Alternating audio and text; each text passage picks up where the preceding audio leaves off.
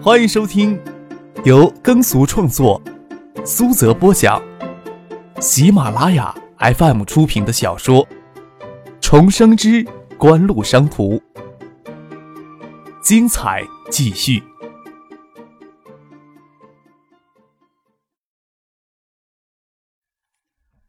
第五百二十二集。张克料到葛建德多半会在未来信息产业部窃取高位，耿重阳想要如愿以偿的登上信息产业部部长的宝座，的确需要跟某些实权人物达成某种程度的默契才行。这的确是令人头疼的问题，只能无奈的笑着说：“水来土掩，兵来将挡，无非是如此。”吃过中饭，从徐学平家里出来，坐上了车。陈丹青瞄着张克轮廓分明的侧脸，这么一张年轻的脸，眉头却有如山崖陡立。从昨天见到叶真民到今天见徐学平，讨论都是宏观经济上的事情。翟丹青很容易想到谢婉清在张克身下承欢的情形，心里流淌出异样的情绪。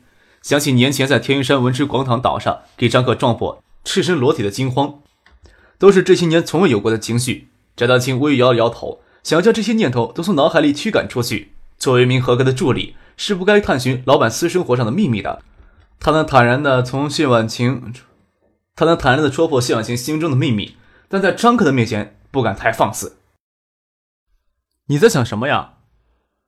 张克看到翟丹青在微微摇头，没想什么。翟丹青避开张克的眼睛，只是觉得对锦湖了解还不够。是吗？张克问道，还想多聊几句，北京分公司就赶到了。位于海淀中路的北京分公司所在地里，北京分公司将召开记者会，陈先生将在记者会上公布爱达新手机的信息以及上市时间。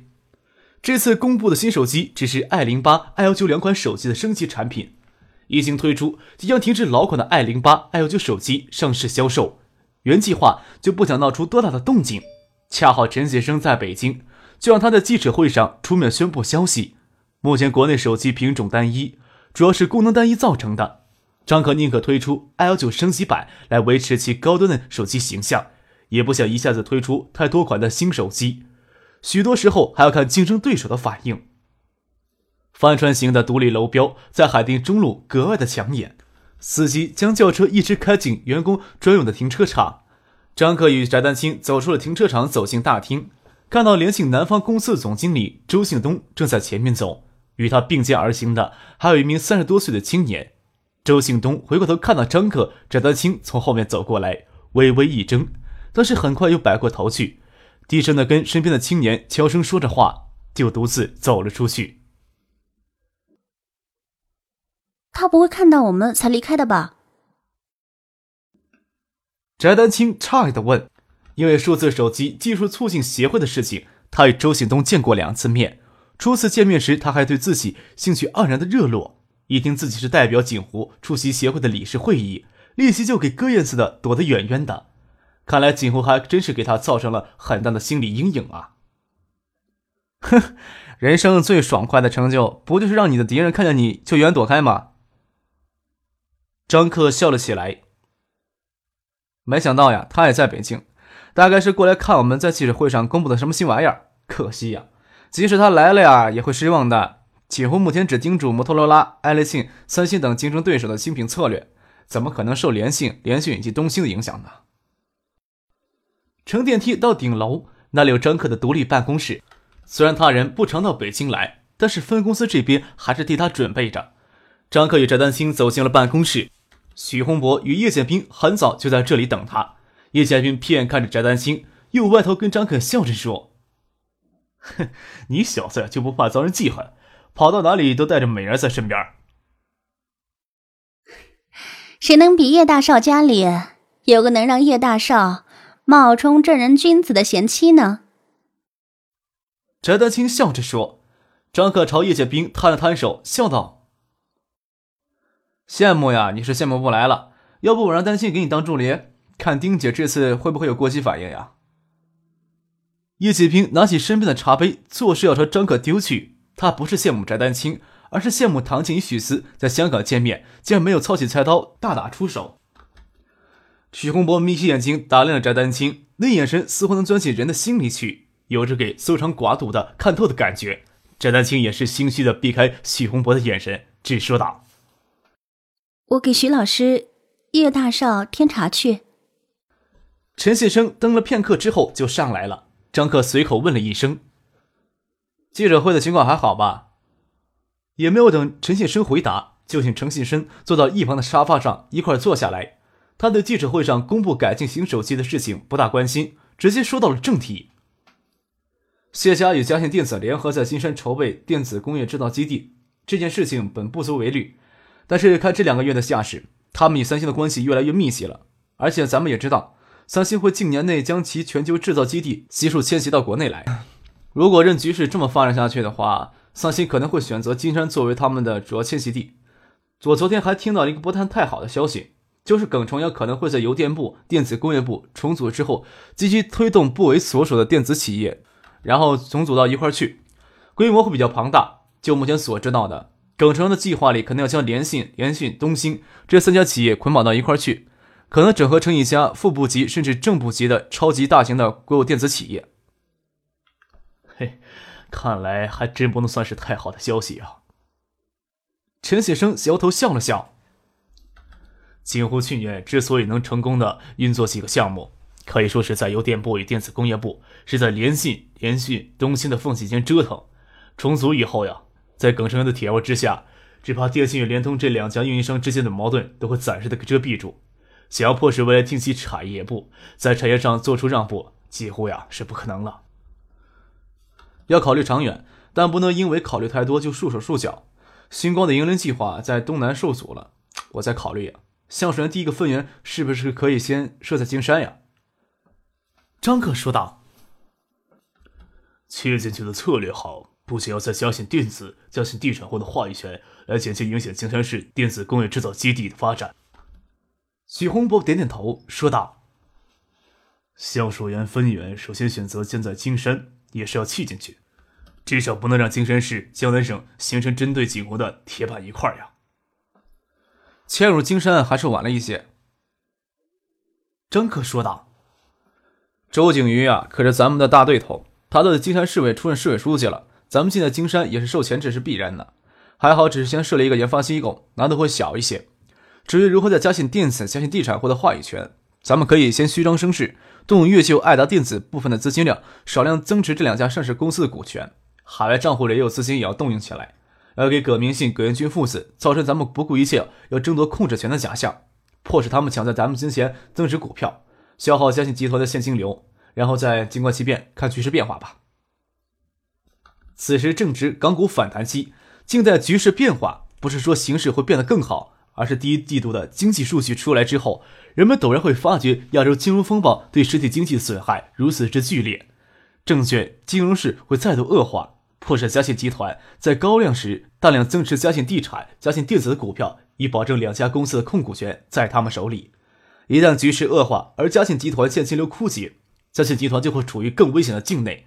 张克就是要诱使他们走上更危险的道路，才有更多的方式去压制、攻击他们。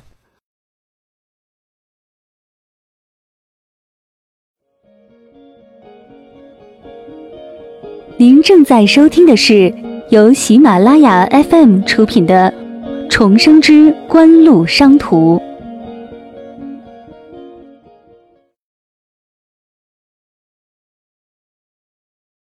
张克还在北京滞留了一天，直到二月十三号，东海大学新学期报名的最后一天，才与翟丹青离开了北京，匆忙返回了建业。赶回了建业，张克没有到其他地方耽搁，而最先回到了国商院办理注册手续。这学期不用交什么学费，到年级办公室打声招呼就算注册报名了。推开门，看见年级办公室里除了最后来赶到报名的学生之外，就徐若琳与两名主任助理在，没有看到魏东祥的身影。与徐若琳招了招手，让他看到自己已经到学校了，便要退了出去。哎，徐若琳喊住了张克，让他自己在门口等自己一下，将报名的册子推到另一名的主任助理万笑，就说张克走了过去。与张克一边下楼梯一边说道：“你知不知道魏东强从这学期起就不再担任国商院九七级的年级主任了。对此，张克只是唏嘘了一声，没有什么话要说，侧头看上席若琳：“是吗？我还听你说起他来着。他离开东大了吗？”“他没有走，给调到后勤公司当办事员了。还以为你知道呢。”听徐若琳说魏东强给调到后勤公司去了，张克笑了笑。这下心里总算是眼不见清净了，又问徐若琳：“那院里边派谁来当咱们的年级主任呀？”喊住你，就是因为新来的崔主任吩咐说，看到你之后带你去他的宿舍。都这时候了，张克敲了敲手腕上的腕表。我跟杜飞、蒙了他们约了一起吃饭，你陪我先过去吃饭吧。年级主任啥时候见不是见呀？张克只想与学校相安无事，舒舒服服的混过四年就万事大吉。他才不高兴，第一天赶回建业，还要给新来的年级主任训斥。他可没有自虐倾向。下了楼，看到国商院院长崔国恒堵在宿舍门口，正跟一个穿着黄色呢风衣的女孩子在说话。张可没有跟崔国恒打招呼，想从他们身边挤过去。有人看到崔国恒，很老实的打了声招呼：“崔院长。”崔国恒这才看见张克与徐若琳，喊住了张克。张克呀，我正找你有事儿。这是你们九七年级新来的年级主任崔老师。张克刚要瞥眼看跟崔国恒谈话的那个女孩，听到崔国恒唤他，心里一惊，转过头来看到新来的年级主任，眼睛都傻了。小崔老师，来来来来，呃，这个学生啊，就是我刚刚跟你说过九七级比较特别的学生之一，我给你们介绍一下。崔国恒颇为热切的揽过张克的肩膀，要帮他介绍。崔院长，不用了，我跟张克也不是第一回见面。崔玉曼笑盈盈的说道，虽说是嘴角笑盈盈的，脸色却是不善。张克真是傻眼了，肩膀侧在那里，都忘了要搬回来，指着崔玉曼结结巴巴的说道：“你你，怎么是你呀？那又怎么不可以是我？”崔玉曼手叉着腰，眼睛明亮而锐利的看着张克。看到崔玉曼，张克很自然的想起他叉腰横在赵思明那辆三菱跑车前的情形。这段时间坏消息不断，崔玉曼摇身一变变成他们的年级主任，这绝对是最近最坏的一则消息了。嗯，怎么你们认识啊？崔国恒疑惑的问道。徐若琳也相当的诧异，看到张克脸上有畏缩的神色，摆明了是遇到冤家的模样。我在考上东大研究生之前，有过短期的工作经历，就是在海州一中当高中教师。虽然只给张克当过几天的班主任，甚至没有教过他一节课，只是在路上见过他一面，但对海州四大恶少的名号却是如雷贯耳。崔玉曼嘬着嘴唇，似笑非笑的脸色让张赫看了心里直渗寒气。却听崔玉曼说：“ 这海州四大恶少，就是以张克为首，杜飞也是其中一员。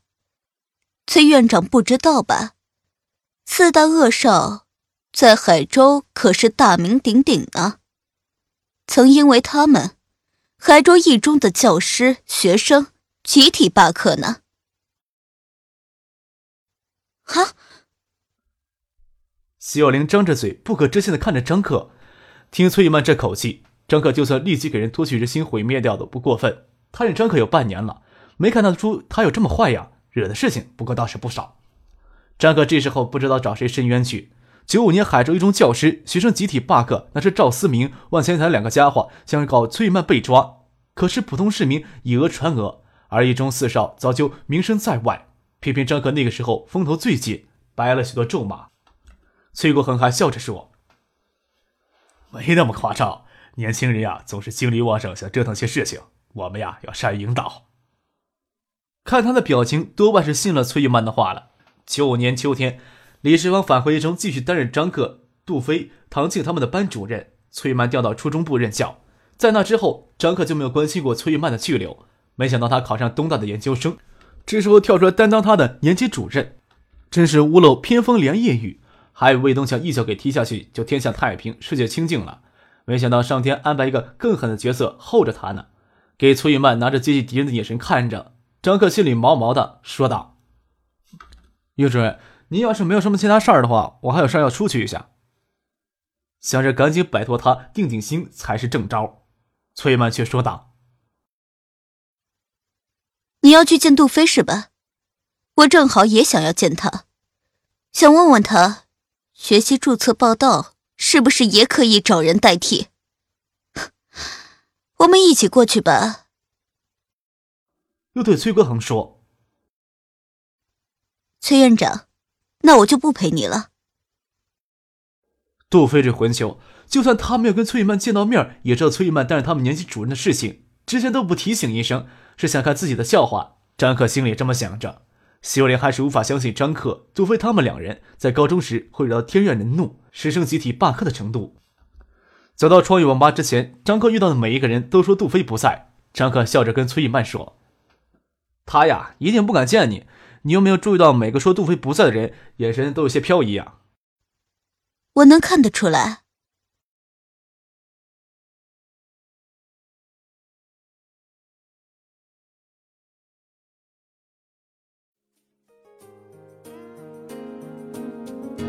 听众朋友，本集播讲完毕，感谢您的收听。